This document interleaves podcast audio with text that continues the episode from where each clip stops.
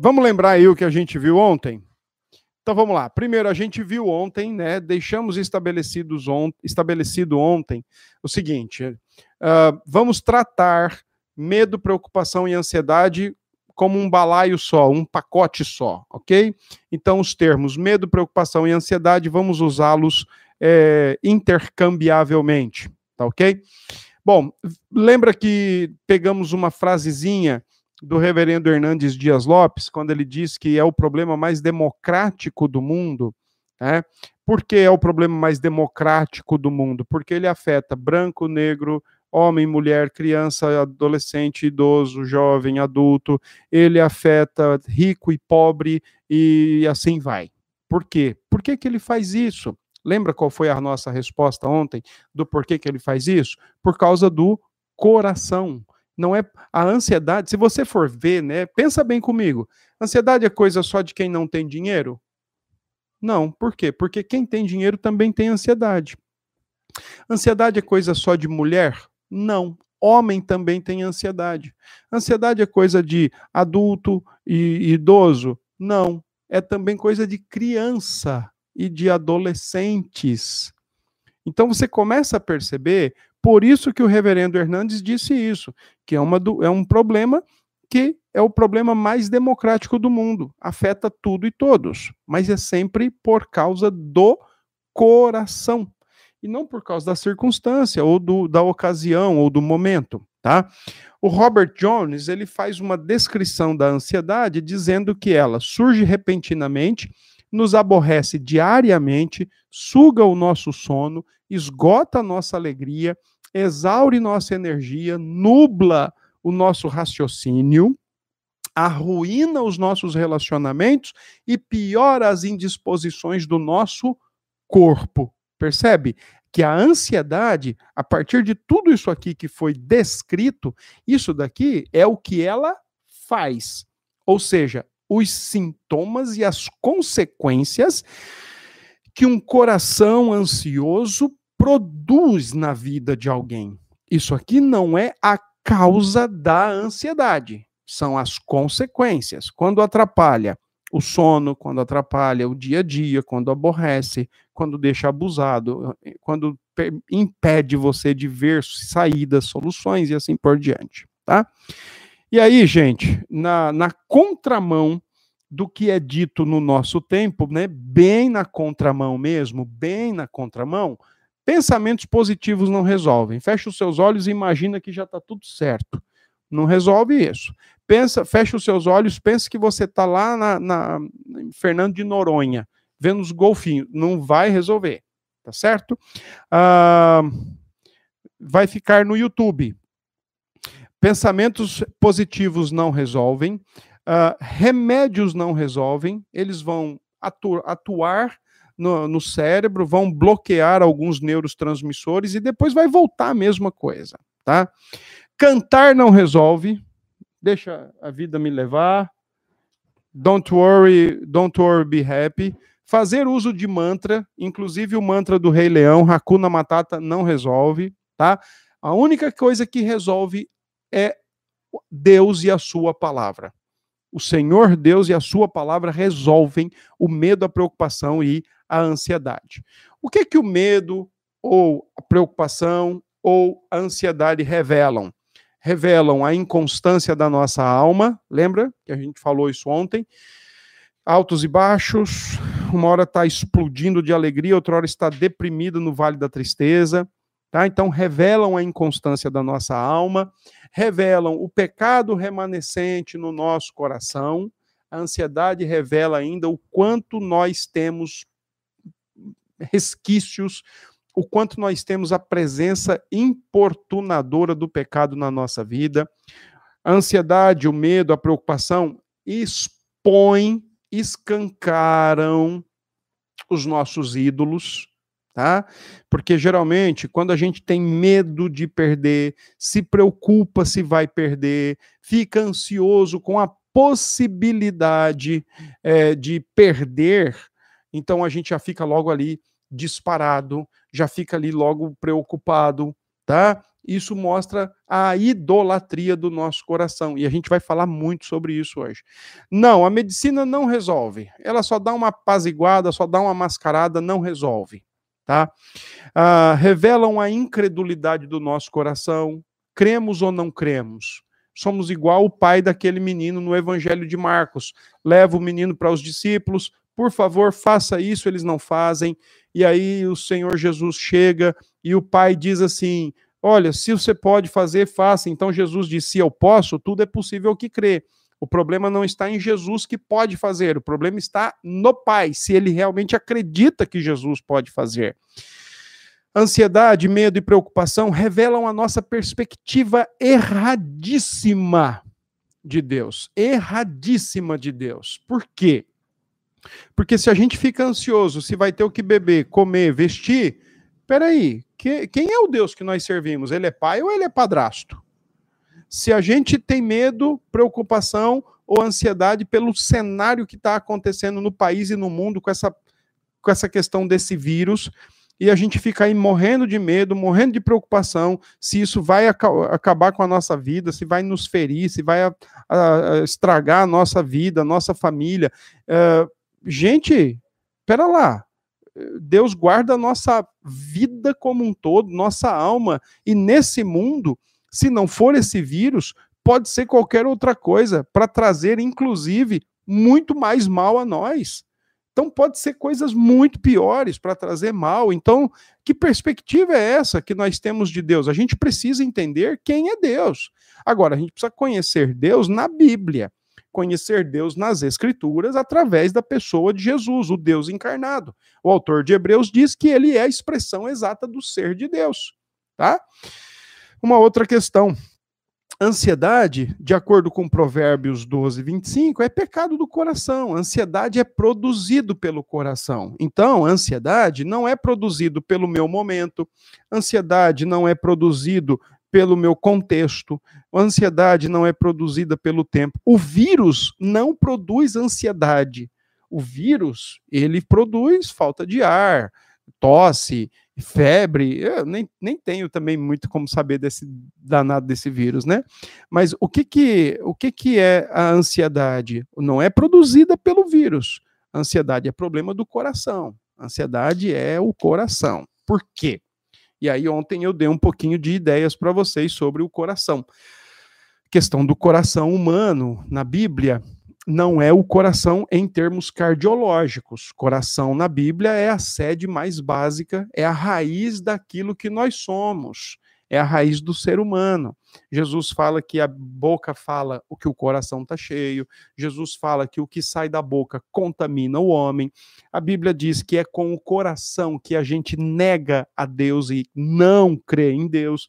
Mas a Bíblia também diz que é com o coração que nós cremos em Deus e professamos com a nossa boca, fé em Cristo, tá? A Bíblia lá em Provérbios diz que o coração dá margem para o pensamento, fundamenta o entendimento, fundamenta a compreensão, tá? Então o coração, eu diria para vocês que ele além dele bombear palavras, pensamentos, sentimentos, volições, né, vontades, né? Ele ele bombeia isso porque é, é a fonte do nosso ser. Eu diria para vocês que o coração é também uh, a sala de controle da nossa vida toda. Então, se o coração está bem, o rosto apresenta isso, o físico apresenta isso. Agora, se o coração não está bem, o rosto igualmente apresenta que não está bem, o físico apresenta que não está bem, e assim por diante. Então, o coração é a sala de controle do ser humano. Entretanto, gente, a gente precisa lembrar de uma coisa aqui hoje: o coração é pactual. Biblicamente falando, o coração é pactual, o coração é religioso, todo ser humano é um ser religioso. Não existe ser humano que não seja religioso. O coração humano é religioso. Isso, dentro da chamada filosofia cristã, é assunto maravilhoso que vocês precisam buscar ler isso daí. Buscar conhecer isso. Aliás, deixa eu colocar uma coisa para vocês aqui. Lá no, no Facebook da nossa igreja, desde setembro do ano passado, tem lá os cultos de doutrina, que é só sobre esse assunto que eu estava ensinando na igreja. Então aproveita aí que vocês estão em casa, tem os podcasts também no Spotify, Deezy e do Apple, ok? Então você tem aí os três podcasts, é, Spotify, Deezy e Apple. Você pode pegar todos os áudios desde setembro do ano passado. Eu venho ensinando esse assunto aqui na Igreja Presbiteriana e ó, é fantástico. Pega lá e tenta aprender um pouco, escuta, maratona aí, aproveita que está em casa, ao invés de maratonar Netflix, essas coisas, maratone sobre coração, a desesperada fábrica de ídolos e como resolver isso. Tem lá desde setembro, tá? Igreja Presbiteriana Filadélfia, JPPB, e tem os podcasts também da igreja, tá bom? Coração é religioso. Coração, lembra que o autor de Eclesiastes diz: coração é eterno, ok? O coração é eterno, e aí não se dá para preencher, não se dá para preenchê-lo com qualquer coisa uh, desse mundo, tá bom? É, por isso que o coração é uma fábrica de ídolos, ele está o tempo todo se pegando, se agarrando às coisas, e idolatria na Bíblia não é basicamente você é, ter ali um, um, uma imagem, uma estátua, mas é você fazer de qualquer coisa da realidade criada, você faz o seu ídolo. Deixa me dar um exemplo. Abra sua Bíblia em Romanos capítulo 1, e eu vou te dar aqui um exemplo do que eu estou falando. E lá no, nos estudos lá da igreja, lá no Facebook, tem muita coisa lá.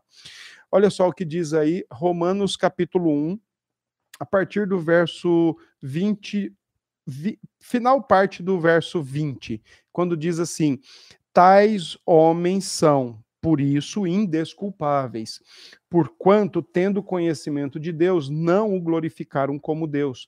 Olha aí, não o glorificaram como Deus. Gente, vamos, vamos começar aqui delinear o assunto de hoje que a gente vai falar em Mateus.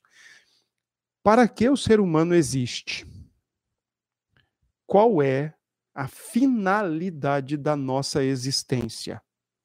Eu, como presbiteriano, como pastor da igreja presbiteriana, eu gosto de responder sempre essa pergunta com a primeira pergunta que está no nosso breve catecismo e no catecismo maior da Igreja Presbiteriana. Qual é o principal fim do homem? Ou seja, qual é a principal finalidade da existência humana? A principal finalidade da existência humana é glorificar a Deus e se alegrar nele sempre. Deixa eu te dar um exemplo. C.S. Lewis num livro chamado uh, Cristianismo Puro e Simples, que foram as suas palestras na BBC de Londres durante a Segunda Guerra Mundial. Ele era a segunda voz mais ouvida na Inglaterra, tá? Só perdia para o Winston Churchill, o, o estadista, o primeiro-ministro. Ele se tornou, naquela época, o capelão da Inglaterra. E lá no livro Cristianismo Puro e Simples, tem um momento que ele fala sobre a trindade. E eu, eu quero que você entenda isso aí. Uh, nesse sentido da gente ter sido criado para glorificar a Deus e para se alegrar nele para sempre. Lembre-se, a trindade é Pai, Filho e Espírito. E Pai, Filho e Espírito estão sempre buscando a glória um do outro o pai busca a glória do filho, o filho busca a glória do pai, o espírito busca a glória do pai, o espírito busca a glória do filho. Então, nós estamos ali é, o tempo todo, pai, filho e espírito, um buscando a glória do outro. E pensando nisso, o C.S. Lewis usa a ideia de uma dança. Então, ele diz que a trindade é como uma dança, porque não está parada, imóvel, estática, né? mas está em constante movimento ou em constante atuação, e cuja atuação tem a finalidade de glorificar a Deus. E aí ele diz que quando o Pai, Filho e Espírito trazem o homem à existência, ele traz o, eles trazem o homem à existência para dançar com eles na Trindade ou junto com eles na criação. Então, é por isso que a gente entende que a nossa existência tem como objetivo maior e único glorificar a Deus e se alegrar nele sempre. É para isso que nós temos, então, a, a, a existência. Tá? E aí, o que acontece com a queda? Aquele que foi criado para glorificar a Deus, glorificar ao Pai, ao Filho e ao Espírito, com a queda, ele deixa de querer buscar a glória do Pai, do Filho e do Espírito para buscar a sua própria glória. E aí, pensando na linguagem da dança, ninguém dança sozinho. Se Pai, Filho e Espírito estão em constante movimento, em constante dança, segundo C.S. Lewis, buscando a glória um do outro, o homem, quando peca, ele diz assim: Não quero mais dançar com vocês. Eu quero dançar sozinho. Eu quero ter a minha alegria, eu quero ter a minha felicidade, eu quero fazer agora a minha satisfação. Lê do engano, porque o coração do homem foi criado para adorar a Deus. O ser humano, ele é religioso por criação e por essência. Não existe ser humano religioso. Não existe ser humano ateu. Nós estamos sempre nos apegando às coisas e às pessoas, e isso é por causa do pecado no coração humano. Se não fosse o pecado, nós saberíamos muito bem quem é Deus e por que nós somos e quem nós somos. Não é à toa, por exemplo, que João Calvino, começando as institutas, ele diz lá que o conhecimento de Deus traz o conhecimento de quem nós somos. Nós só conseguimos saber quem somos quando nós conhecemos Deus na pessoa de Jesus Cristo e na palavra de Deus. Aí sim nós passamos a entender quem nós somos e para o que nós somos, ou para quem nós somos. Tá? Então, olha o que diz o texto aqui de Romanos 1. Tais homens são por isso indesculpáveis, porquanto, presta atenção nisso, tendo conhecimento de Deus. Todo ser humano tem conhecimento de Deus. Todo ser humano nasce com conhecimento de Deus. Calvino chama isso de sensus divinitatis e semen religionis, ou senso da divindade e semente da religião. Calvino diz que todo ser humano nasce com isso, porque Paulo diz: todos têm conhecimento de Deus, todo ser humano nasce. Está impresso na alma humana que nós nascemos com o conhecimento de Deus. E sabe qual é o argumento de Calvino para comprovar isso? Idolatria. Idolatria. Se não fôssemos tão religiosos, não teria idolatria no mundo. Exato. Então, o que é a idolatria? É a tentativa desesperada do coração buscar satisfação, buscar alegria, buscar plenitude nas coisas da criação, ao invés de buscar no Criador. Idolatria é isso. E Calvino deixa muito bem claro essa questão.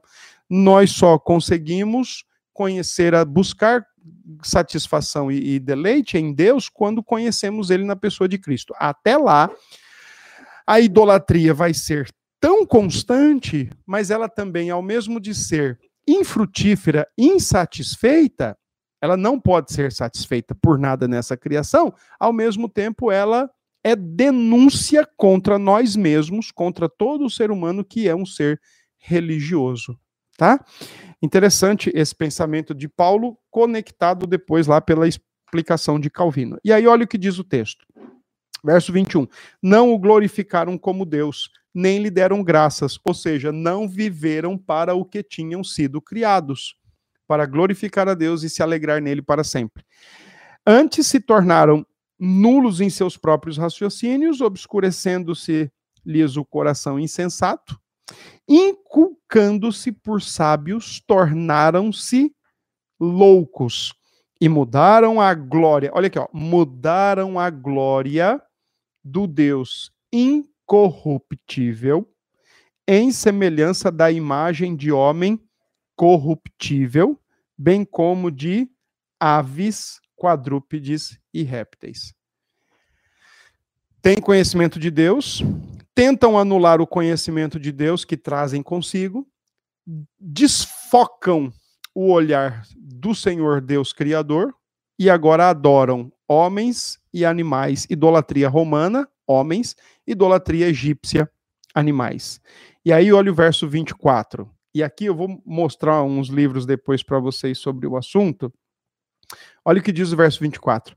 Por isso Deus entregou tais homens à imundícia, pela concupiscências de seu próprio coração, para desonrarem o seu corpo entre si, pois eles mudaram a verdade de Deus em mentira, adorando e servindo a criatura em lugar do Criador, o qual é bendito eternamente. Amém.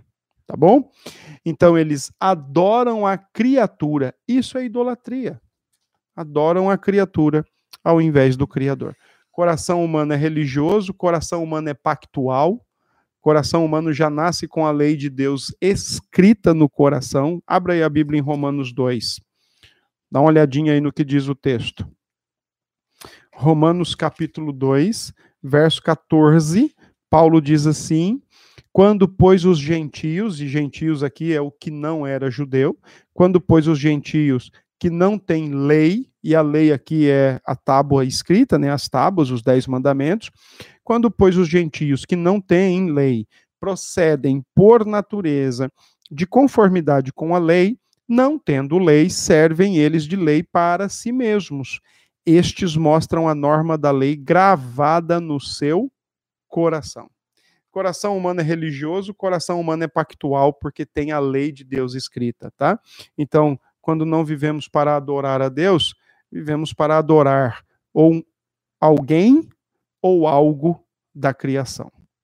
Ok? E aí vem as nossas ansiedades, os nossos ídolos, porque nós queremos colocar no ídolo, fazer do ídolo, ou ter do ídolo aquilo que só Deus é, ou aquilo que só Deus pode fazer para o nosso coração. Tá bom? É uma tristeza, né, quando a gente idolatra uma pessoa, e essa pessoa quando morre. É uma tristeza quando a gente idolatra o dinheiro e quando ele é roubado ou a gente perde. É uma tristeza quando a gente idola, idolatra a aprovação das pessoas ou tememos, morremos de medo e de preocupação pela rejeição das pessoas e pela e pela opinião das pessoas, quando nós somos escravizados por isso, é terrível, é martirizante, é aprisionador ao coração humano. Mateus 6, vamos lá para o texto agora, 25. Por isso vos digo: não andeis ansiosos pela vossa vida. Por isso vos digo: não andeis ansiosos pela vossa vida, quanto ao que haveis de comer ou beber, nem pelo vosso corpo, quanto ao que haveis de vestir.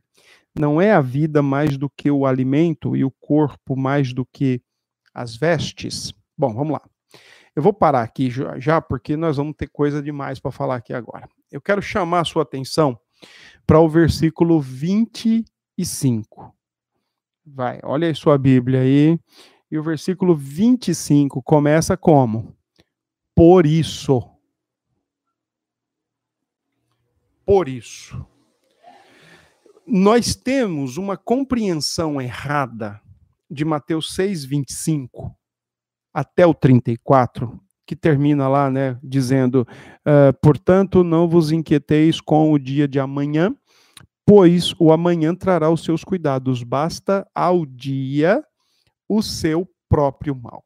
Então, nós temos uma compreensão errônea desse texto aqui, quando nós ignoramos essa expressão por isso.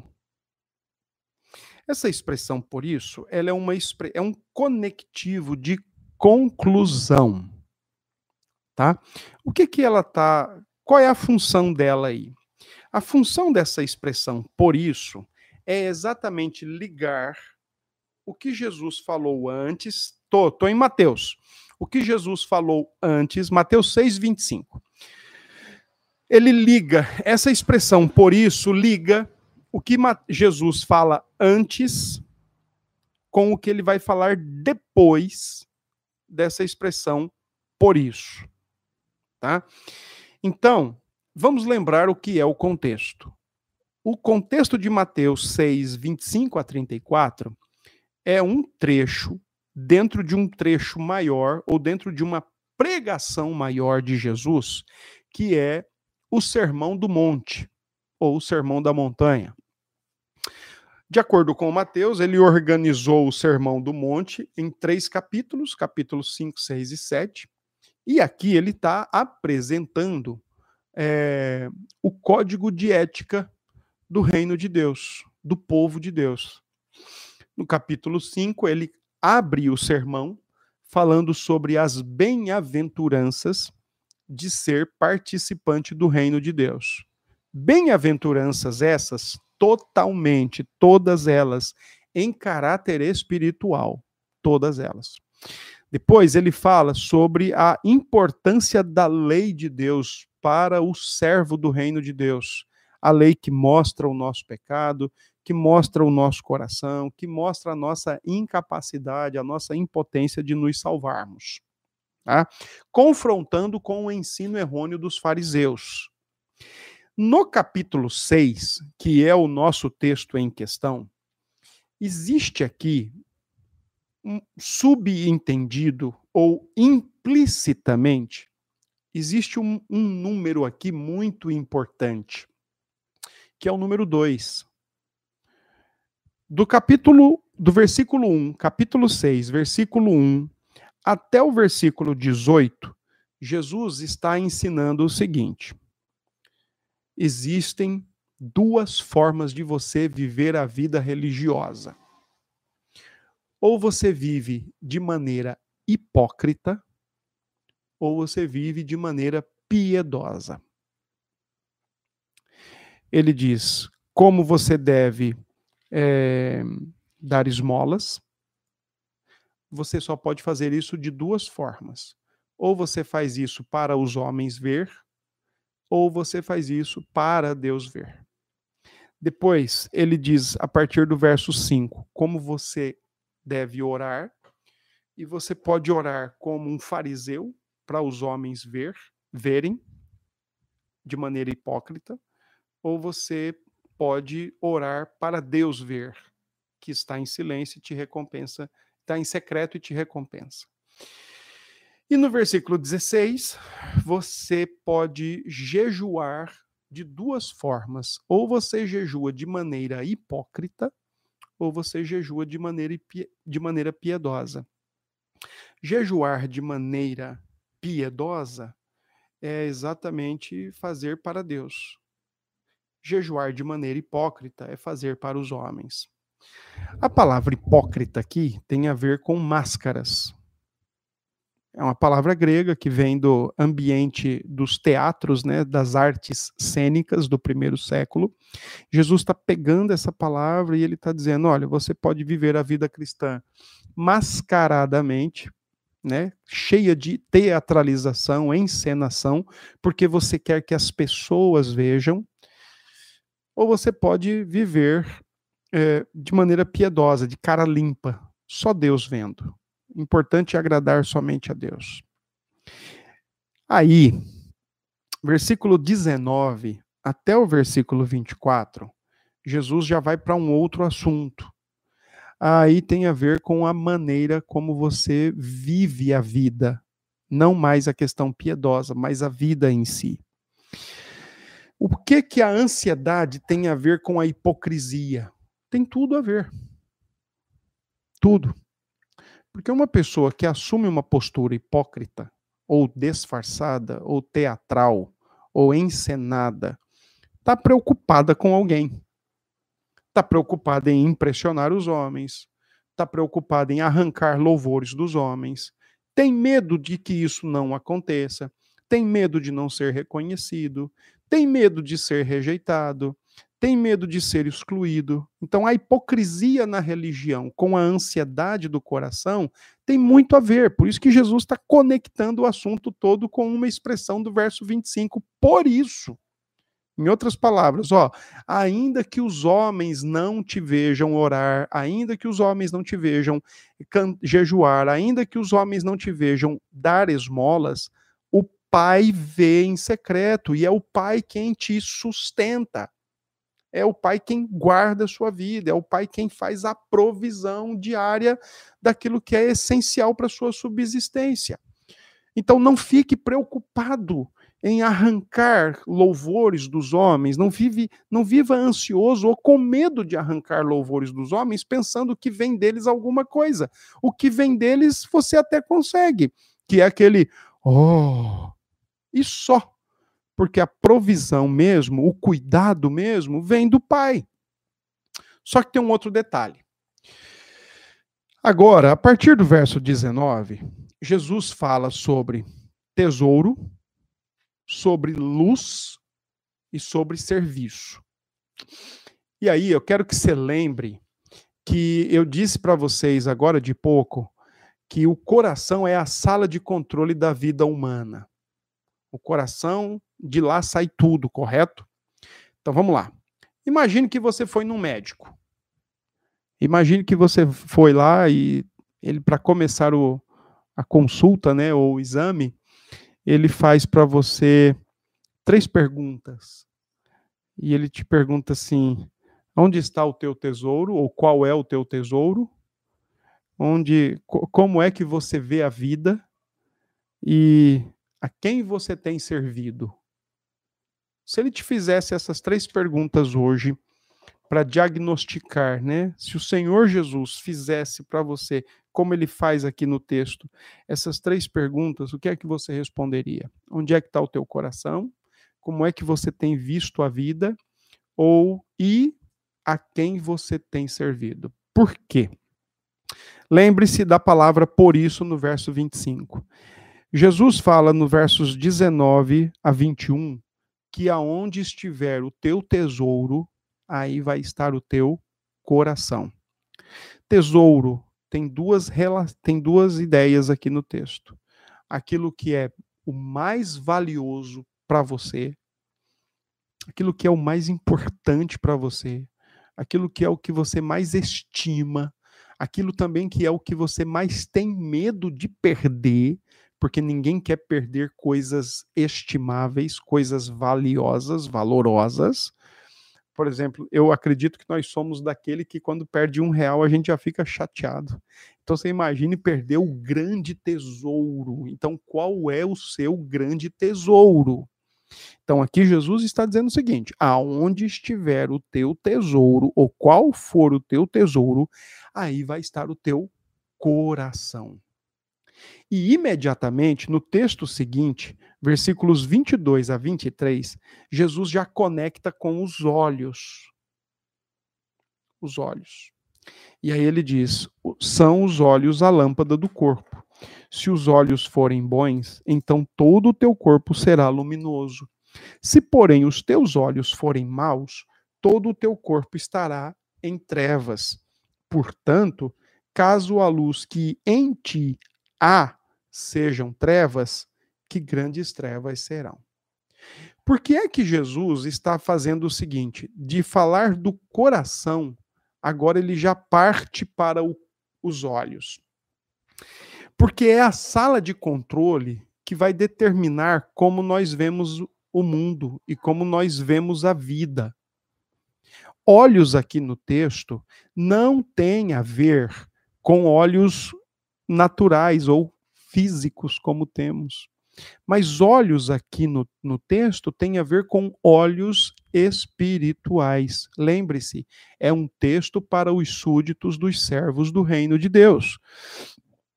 Eu acho que sim, Nadi. Depois você dá uma olhadinha lá em 1 João 2,15. Se você puder, olha lá e digita para nós aí o que diz o texto: a concupiscência dos olhos, a cobiça da vida, e tem um outro termo lá do mundo. É, combina muito com isso. Então aqui Jesus está dizendo: aonde estiver o teu tesouro, os teus olhos só vão olhar para isso. Então pense, por exemplo, numa pessoa que tem o coração no dinheiro. Os olhos dela vai ser só para dinheiro. Pense em uma pessoa que tem o coração neste mundo. Os olhos dela vão ser só para este mundo. Pense numa pessoa que tem o coração só para um, o cônjuge. o marido para a esposa, a esposa para o marido. Pense nisso. Então ele só tem olhos para aquilo. A profissão, a aprovação do outro, a, a idolatria ao próprio dinheiro, a idolatria da reputação, uma pessoa que é tão preocupada com a própria imagem que qualquer coisa ela fica desesperada, ela não pode ver uma pessoa falando com outra que ela acha que já está tramando contra ela, porque a reputação dela é algo impoluto, intocável. Então, aonde estiver o teu tesouro, aí vai estar o teu coração. E aí ontem eu brinquei com a Andressa sobre aquela questão de ela não vir com essa história de preocupações boas, porque de fato coisas legítimas podem ser tratadas com idolatria. E a gente colocar o nosso coração de tal forma nisso, de acreditar que aquilo ali é o nosso refúgio e fortaleza, que nós começamos a tratar aquilo como se fosse o nosso Deus. Então, nesse sentido, pense comigo, idolatrar é tratar alguém ou algo como Deus querendo que seja para nós o que Deus é, querendo que faça para nós o que Deus faz. Não vai rolar. Então, o coração, a sala de controle, com o que ele estiver comprometido, e, e acreditem, com o que ele estiver em comprometido, compromisso esse de fé e amor, porque o coração é religioso, então ele também vai ter olhos só para aquilo. E, consequentemente, presta atenção agora. Jesus, depois que fala do coração e que fala dos olhos, ele vai falar do quê? Do serviço. Versículo 24. Quando Jesus diz: Ninguém pode o quê? Servir dois senhores. Ninguém pode servir dois senhores. O que é que Jesus está fazendo agora? Jesus está conectando ao joelho, em outras palavras, vai. Jesus está. Uh, qual o significado bíblico para o termo coração? É tudo isso que eu estou falando. É a sede mais profunda do ser. É de onde vem pensamentos, palavras e tudo mais. É o centro religioso e existencial da vida humana que só pode ser satisfeito e, agra e agraciado por Deus. Jesus, agora, depois de falar de coração e olhos, ele fala de joelhos, porque ele fala aqui de servir, e a palavra grega aqui do texto dá a ideia de você se ajoelhar perante daquele que é o seu Deus. Então, nesse sentido, olha o que Jesus está dizendo. Aquilo que o teu coração estiver comprometido e que determina o teu olhar da vida, que faz você ficar com o foco naquilo ali, é só aquilo ali. Se você perder, você morre. Se você perder, você fica hum, é, nu, você fica sem eira nem beira, fica sem piso e sem teto. É, então, aquilo para o que você olha, obrigatoriamente vai te fazer um idólatra prostrado. Então, você deixa de servir as pessoas para ser servo das pessoas o dinheiro deixa de ser um instrumento para ser o seu senhor, você vive escravizado por ele. O sexo deixa de ser uma bênção de Deus para sua vida e você vive escravizado por ela. Não é à toa os altos índices de pornografia, inclusive dentro da igreja cristã, arrebentando com casamentos e arrebentando com famílias, e, e isso levando a cada vez níveis mais baixos e piores. Se é uma pessoa que usa drogas e álcool em excesso, é um usuário, ele acaba sendo um servo da droga e do álcool, tá? Porque o seu coração está comprometido em fé e amor com todas essas coisas. Por isso que Jesus diz, ó, onde tiver o teu tesouro está o teu coração, onde estiver o teu coração determina os teus olhos, e a maneira como você vê a vida vai fazer de você um servo. E aí, ou você é um servo de Deus, lutando contra todo tipo de idolatria do seu coração, ou você é um servo de qualquer pessoa ou de qualquer objeto da criação, mas é um adúltero ao Senhor, porque o Senhor é o único Deus e aí nós estamos adulterando porque nós estamos tendo outros deuses no nosso coração que não só o Senhor. Por isso, versículo 25, quando Jesus fala do por isso aí, ele está dizendo: ó, se você for uma pessoa que só tem olhos para as coisas e para as pessoas, vai ficar muito difícil de você não ter um coração ansioso. Porque a ansiedade, o medo e a preocupação vêm exatamente da gente perder, da gente não ter mais aquilo ali. Por outro lado, se o seu coração for um coração comprometido em amor e fé com Deus, as outras coisas vão ser menos importantes ou elas vão estar no seu devido lugar. E você sabe que Deus é o seu provedor, você tem uma visão clara de quem é Deus. Enquanto você não tem uma visão clara de quem é Deus, significa que a sua visão é turva. Isso significa que a sua visão pode ser comprometida por ídolos do coração e o seu coração está levando você a servir outras coisas ou outras pessoas que não o próprio Deus. Tá bom? Então comece a pensar nessas questões, elas são importantes se você realmente quer tratar com a ansiedade, com o medo e com a preocupação, comece a pensar: por que isso? Por que, que isso me tira o sono? Por que, que isso me tira o, o, a paz? Por que, que isso atrapalha minhas relações? Por, isso que, por que, que isso me deixa tão preocupado com o que vai acontecer? Lembre-se, a ansiedade, da perspectiva de Deus, é sempre por causa de uma vida orientada e uma vida uh, organizada para viver em função do egoísmo do que para viver para agradar e glorificar a Deus. Lembre-se disso, tá? A gente precisa ter uma postura bíblica, séria e sábia de lutar contra os ídolos do nosso coração.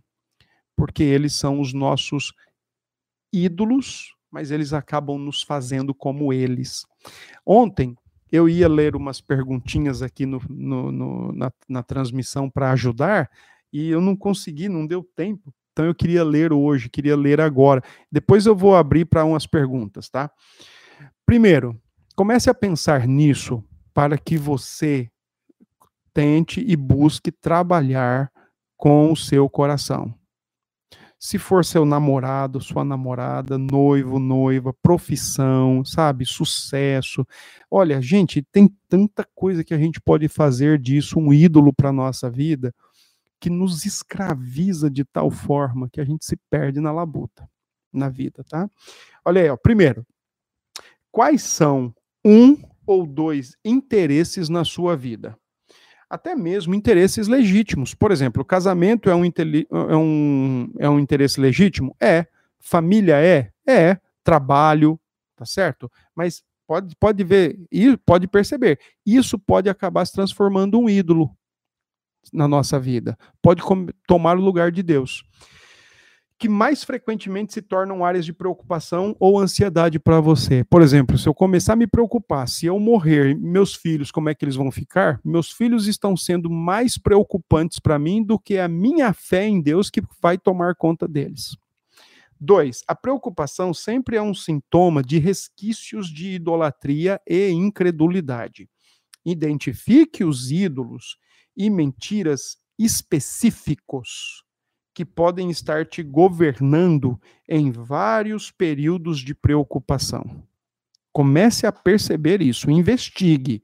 Agora, faça uma investigação séria, tá bom? Faça uma varredura séria. Três, que verdades específicas sobre Deus e que promessas de Deus você acha difícil aceitar completamente? Tem muita gente que acha difícil, por exemplo, quando a Bíblia diz que Deus perdoa os nossos pecados. Tem muita gente que acha difícil quando Deus diz que quando a palavra de Deus diz que ele é o provedor, que ele manda o pão diário, que ele manda a roupa diária, que ele manda a água diária. Tem muita gente que acha difícil, por exemplo, ver quando Deus diz que ele tem o controle de tudo. Peraí, por que, que ele não tem o controle? Ah, porque a gente vê cenários assim muito negativos, muito ruins.